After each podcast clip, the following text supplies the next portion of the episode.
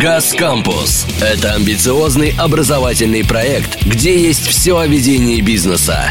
«Газ Кампус» — это экспертные решения, лучшие практики, обмен опытом и кейсы от ведущих экспертов. «Газ Кампус» представляет подкасты. Добрый день, уважаемые слушатели! Все чаще и чаще в разных городах можно увидеть кафе на колесах. Они называются фудтраками – Сейчас мобильный общепит набирает обороты в России. В сегодняшнем подкасте мы решили поговорить с Екатериной Шиповаловой, автором всероссийского проекта «Гастрономическая карта России». Здравствуйте, Екатерина. Добрый день. Э, кстати, важно добавить, что в России набирают обороты э, не только мобильный бизнес, но и внутренний туризм. Вырос спрос на путешествия по стране, поэтому необходимо развивать туристическую инфраструктуру, увеличивать количество мест, э, качественного оказания услуг в местах отдыха. Так что уличная еда, как и во всем мире, это неотъемлемая часть инфраструктуры туристических городов, и какие-то объекты уличной торговли даже становятся городской достопримечательностью. А помните, как э, повара, работающие на улице, дарят эмоции и впечатления? Да. Екатерина, расскажите, на какой стадии развития мобильная торговля в нашей стране сейчас? Насколько мне известно, закона, регулирующего этот вид бизнеса, пока нет. Действительно нет. И, как отметил э, в феврале этого года э, министр промышленности и торговли Денис Мантуров, к этому законопроекту, разработанному Минпромторгом, были замечания у Совета Федерации. Все эти замечания учли, и законопроект снова на рассмотрение Совета Федерации. Мы надеемся вот в ближайшее время увидеть завершение этой работы. На сегодняшний день нестационарную торговлю регулируют соответствующие постановления правительств регионов. Они так и называются – о местах размещения нестационарных объектов торговли. Очень кратко, а, такой вот экскурс в историю этого вопроса. Вот когда власти Нижнего Новгорода принимали постановление о включении футраков в схему размещения на улицах города в 2014 году, это был настоящий прорыв. Предприниматели и владельцы футраков говорили, что вот они стали ближе к легализации. В этом же 2014 году в преддверии зимних Олимпийских игр власти Сочи сделали вот буквально первые шаги по разрешению мобильной торговли. И уже в 2018 году, когда и мы поехали на наш фестиваль э, в рамках чемпионата мира по футболу, правительство Калининградской области а, разместило фудтраки на своих улицах. Благодаря мобильным фестивалям мы проводим а, в регионах аналитику, на какой стадии развития находится мобильная торговля сегодня. Вот если коротко, то я бы разделила а, всех владельцев футраков на следующие группы. Первая группа – это владельцы футраков, для которых постоянная точка, привязка к одному месту невыгодна и нерентабельна. Но они активно откликаются на предложение встать на гастрономический фестиваль. Вот именно эта категория предпринимателей вносила предложение внести в закон а, пункт о разрешении на смену точек размещения футрака в рамках одного города. Посмотрим, включит ли этот пункт э, в финальный текст закона или нет. Вторая группа – это стоящие, так сказать, на приколе футраки, у которых лояльные условия размещения со стороны местных властей или владельцев площадки, а следовательно и совместные обязательства по развитию этой локации. Например, там, городского парка, территории, прилегающих к объекту и так далее. Эта категория предпринимателей не ездит по фестивалям совсем. И третья группа, самая мобильная категория, которая изначально планировали свою работу в формате путешествия по местам проведения фестиваля и событий различных. Большая часть из них имеет постоянную точку размещения футрака, но очень легки на подъем в пределах их региона и принимают участие вот в значимых массовых мероприятиях, в том числе на наших фестивалях. Почему фудтрак сейчас становится обязательным элементом крупных ресторанов? И насколько позволяет оборудование в фургоне делать гастрономические шедевры? Хочу уточнить, даже не крупных ресторанов, а целых ресторанных холдингов. Наши с ГАЗ мобильные фестивали вот буквально вдохновили участников э, фестиваля «Гастрономическая карта России», и региональные ресторанные группы сделали футрак одним из форматов организации питания в последнее время. Большинство участников шеф-поваров никогда не готовили в футраке и, в принципе, никогда не готовили на улице до нашего приглашения принять участие в фестивале. Футрак для ресторанных групп, состоящих из 5, 6, 10 и более стационарных ресторанов, это возможность быть мобильными. а именно вывозить мобильную версию своего ресторана на фестиваль, на любое мероприятие, знакомить с блюдами своих э, постоянно действующих меню, как можно больше людей, чтобы их попробовали, в том числе за пределами своего региона. Или делать, например, доступную по цене версию региональной кухни на улице. Я уверена, что вот каждый шеф-повар, специализирующийся на российской региональной кухне, должен сейчас, именно сейчас, выходить к людям и работать с ними, так сказать, вживую. Отвечая на второй вопрос, а, вот насколько позволяет оборудование в мобильном кафе или ресторане делать изысканную еду. Любой футрак будет обладать высокой функциональностью, если вы как заказчик этого захотите. Кузов автомобиля Представьте себе, это полноценная кухня с современным оборудованием, зонами хранения. При желании в футраке можно предусмотреть любое оборудование, которое потребуется шефу а, для приготовления его блюд. Все проверено во время наших 23 мобильных фестивалей, я вас уверяю, начиная с чемпионата мира по футболу в 2018 году.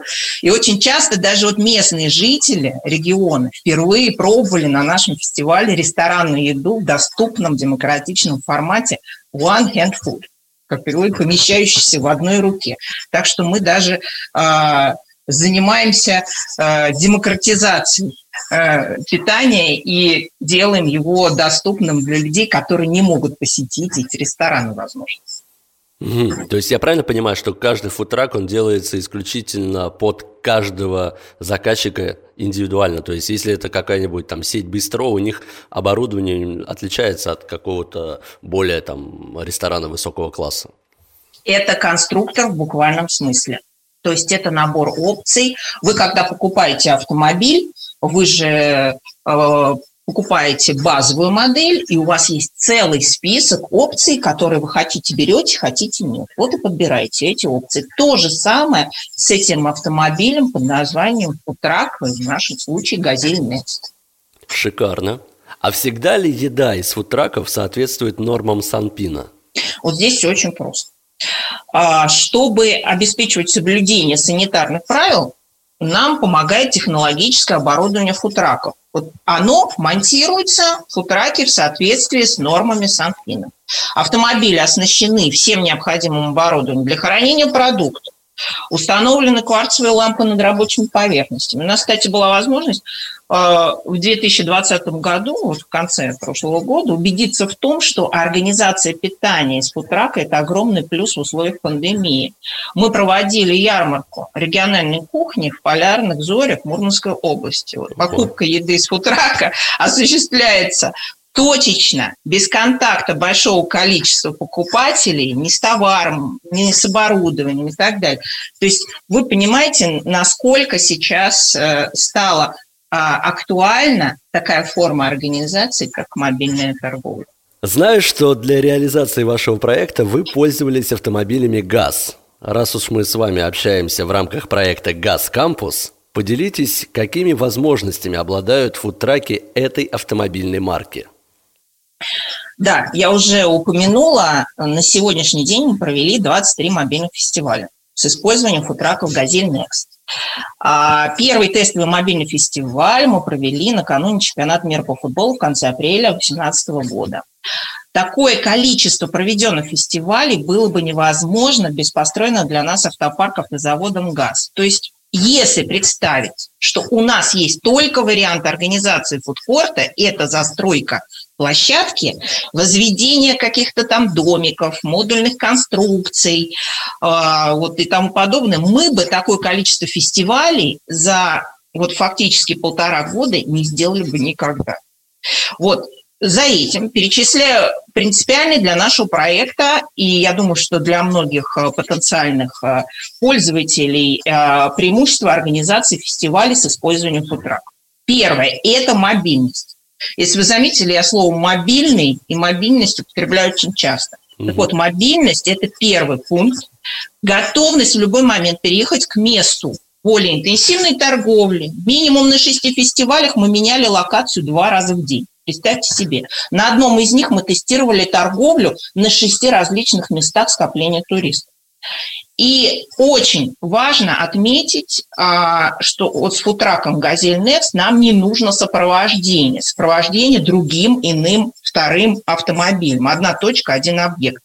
Не требуется доступ на площадку дополнительного транспорта. Не требуется дополнительный транспорт для установки в месте торговли, перемещения к месту ночной стоянки. Мы едем сами. Мы бизнес в буквальном смысле на колес и всесезонность. Это вот третий очень важный пункт. Работа и в дождь, и в мороз, в любую погоду, в любое время года. Я уже упомянула, что мы работали при экстремально низких температурах. Вот пос, последний раз это был минус 26, а, начиналась температура и закончилась минус, в минус 40. В декабре 2020 года мы отработали в полярных зорях в новом адаптированном под действующие противоэпидемические ограничения формате. Гости уносили еду домой в биоупаковке. Это был первый, я думаю, что в истории России фестиваль на вынос.